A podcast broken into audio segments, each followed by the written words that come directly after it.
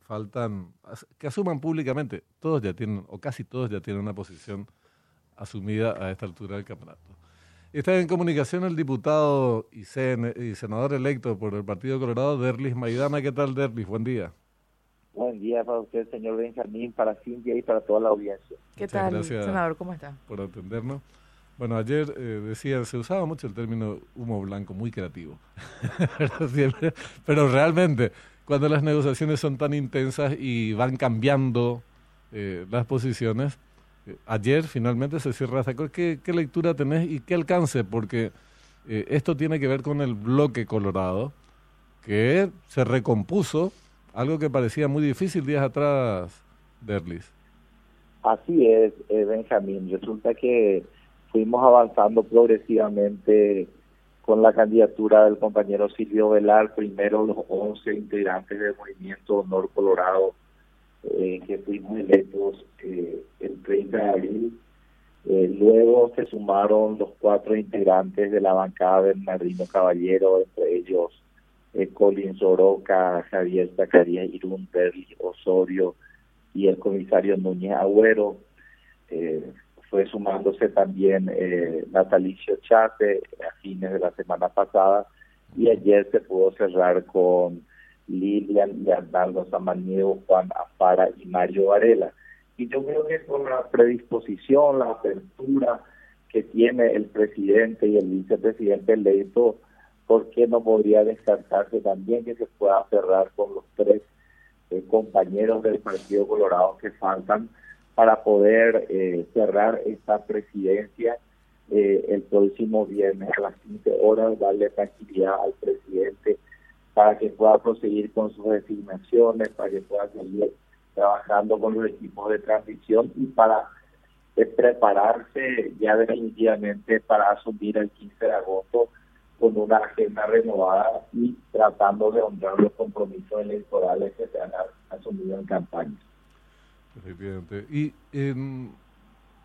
suponiendo que esto se mantuviese así o que tal vez puedan eh, revertir la postura, que cambien la posición los senadores colorados que no estuvieron todavía de, ese grupo de, que lidera Lilian Samaniego, nos referimos a Cachito Salomón, Blanca Velar y Peten Gil. Eh, si eso cerraran, bueno, tienen la mayoría justa para eh, lograr la presidencia de la mesa. Pero al margen de eso, evidentemente también necesitan como un colchón un tanto más amplio, obteniendo adhesiones de sectores no colorados. ¿Cómo está en ese campo el trabajo, Berli? Desde siempre el presidente Aliana y nosotros también hemos venido conversando con sectores del Partido Liberal, eh, algunos incluso de Cruzada Nacional, otros eh, del Partido Patria Querida, pero no, no sería irresponsable en afirmar el sentido de, los votos de, ellos. Se está conversando, eh, se, busca siempre tener la gobernabilidad necesaria.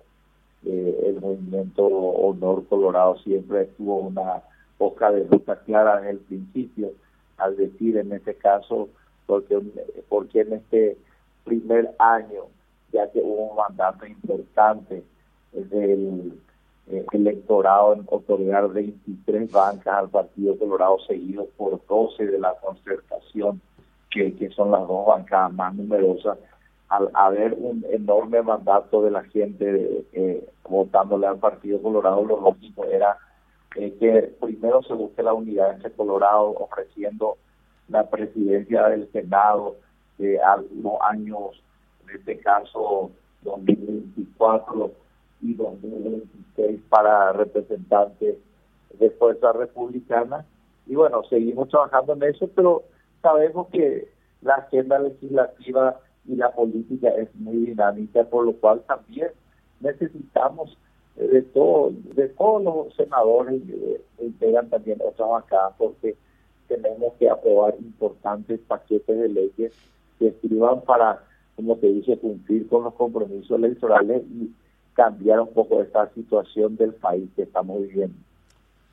Dice, más senadores de ANR se arrodillan ante Cartes para copar el Congreso. Los hermanos Amanido, Mario Varela y Juana Fara se entregaron anoche y suman 20. ¿Qué, opinas de este enfoque? Vuelve el discurso ese sobre el eh, tema del copamiento y Cartes eh, eh, a la escena. realmente es un discurso muy maniqueísta en razón de que, por ejemplo, cuando nosotros perdimos la, la comisión directiva de la Cámara de Diputados el año pasado, fuimos desplazados de todas las comisiones, no solamente el presidente Aliana tenía la presidencia, eh, de la Comisión de Asuntos Constitucionales, eh, Lucho Zacarías salió de la Comisión de Asuntos Económicos, eh, Pilar Medina de la Comisión de Población y Vivienda. Un copamiento absoluto eh, de todas las eh, comisiones más importantes y a veces los grupos mediáticos afines a otros intereses políticos o contrarios al cartismo siempre nos atacan de copamiento. Yo creo que es legítimo que la fuerza más votada de la República del Paraguay en la interna y el partido más votado en este primer año de gestión se quede con la presidencia de ambas cámaras del Congreso. Sabes que debemos ser uno de los únicos o pocos países que debaten ese tipo de cuestiones. Eh, en otros países, Argentina, acá de la región, Argentina, eh, el partido que tiene gana las elecciones generales, general por lo general también gana la, la mayoría para el, para el Congreso, dirige el Congreso. No me refiero al vicepresidente que por vía constitucional desde luego es el presidente del Congreso, me refiero a la Cámara de Diputados, el líder de bancada, eh, el, perdón, el bloque mayoritario del oficialismo que fuere, se hace cargo de la presidencia de eh, la Cámara de Diputados. Entonces tienen presidente, vicepresidente, que a su vez es presidente del Senado, y en Cámara de Diputados le eligen a un miembro del oficialismo. No, no es objeto siquiera de polémica, porque es una obviedad que el que gana ejerza esa mayoría eh, para el cargo eh, en, las instancias para las que fueron electos. Es, muy, muy... Pero además en este caso hay una contradicción muy grande, porque aparte de lo que señalás, Derli, del reciente del ciclo del periodo anterior, en el periodo inicial del gobierno de Mario Audo Benítez, la presidencia del Senado fue afín al señor Mario Audo Benítez. Y la presidencia de diputados, aunque había un acuerdo para que fuese de honor lado le maniobraron. A último momento le chuparon la presidencia de Cámara de Diputados. Nadie dijo, a veces no habló de copamiento abdista. Y fue esa la tónica durante estos años, excepto los periodos en que estuvo Pedro Aliana en la Cámara de Diputados por eh, maniobras políticas que ustedes lograron concretar. Pero no se discute cuando el copamiento, entre comillas, eh, es protagonizado por el abdismo, por ejemplo. Y sí, en este caso, algo que no se debate a escala planetaria. Así es.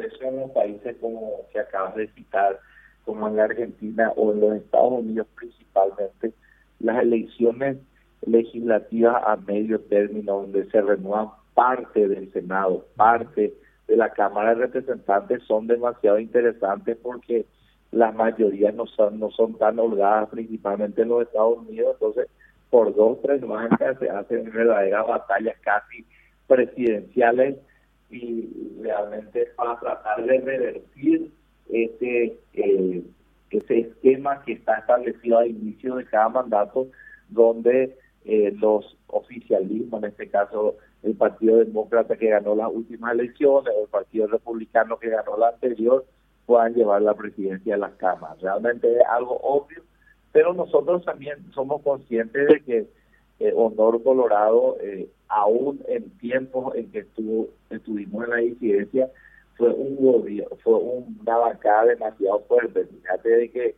nosotros fuimos electos 27 diputados eh, para la primera sesión del 1 de julio, del 30 de junio del año 2018 nos quedamos 19 y terminamos este viernes con 27 diputados.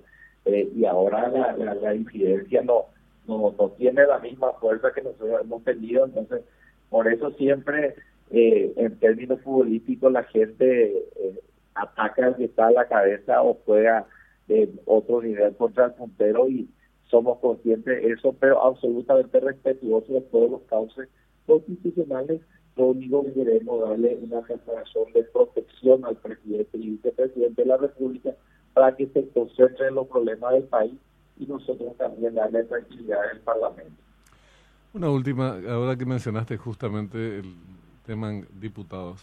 Eh, después de aquel anuncio y encuentros públicos que mantuvieron con sus pares de ex Fuerza Republicana, me refiero a anuncios de, acuerdos y todo lo demás, hubo ciertas turbulencias eh, que se anunciaban, que se ponían en riesgo, que ponían en riesgo supuestamente los acuerdos que habían llegado con estos. ¿Se ratificaron esos acuerdos? ¿Las cosas están calmas eh, entre los colorados en la Cámara de Diputados, Sí, el presidente Aliana, también en mi caso, pudimos hablar con varios diputados, hacer declaraciones públicas de que aquella opinión del colega Walter Hahn, a quien le apreciamos mucho, fue una eh, manifestación espontánea que no tenía eh, ningún, eh, que no era oficial por parte del pensamiento oficial por parte de la dupla presidencial ni del presidente del partido. Así que está aclarado y creo que eh, cada vez se va realmente dilucidando más de que eh, vamos a tener la presidencia de ambas de Congreso para el inicio de este periodo parlamentario. Derlis, quiero aprovechar un poco tu tiempo y consultarte un tema. Eh, entre los nombramientos que más expectativa genera es el del próximo ministro o ministra de Educación. Tu nombre estaba en la, en la ronda de, de nombres que nosotros manejamos por chismosos, ¿verdad? ¿Te, te consultaron, te sondearon? ¿Tenés alguna... La verdad es que nunca recibí una propuesta del presidente electo, ni tampoco es mi estilo ir a pedir para mí. Ahora, preguntar si habría una propuesta, habría una propuesta con mucho gusto, eh, yo asumiría. Eh, ¿Por qué? Porque para mí la educación eh, ha sido siempre fundamental. en el único cargo donde fui ordenador de gastos el de gobernador de Misiones. Única gobernación en el Paraguay con almuerzo y merienda escolar 100% en la escuela. Recibimos un reconocimiento de la Organización Mundial de la Salud por un programa que se llama Escuelas Saludables. En la infraestructura de nuestro departamento hemos mejorado ostensiblemente. Eh, una vez me acuerdo que me llamó Eduardo Pesa, que sabemos de, de otro, prácticamente otro signo político, me dijo que hizo un relevamiento en las escuelas de Paraguay, que había 700 escuelas eh, que no tenían baños sexados y que felizmente en Misiones no encontró ninguna. Entonces, eh, nuestro compromiso ha sido desde siempre con la educación. No recibí ningún, eh, ninguna oferta del presidente electo, no voy a pedir el cargo, pero si me ofrecen con gusto le ayudaría al presidente y si no, estaré concentrado en mi función de senador a partir del próximo viernes a las 15 horas. Bueno, vamos a estar atentos. Gracias, Derlis, por tu tiempo. que tengas un buen día. Muy amable. Senador electo, Derlis Mediana, que estaba como diputado. Él no fue vetado por los padres. Él no fue vetado por los padres. Les ha aceptado por la pinta. Eh,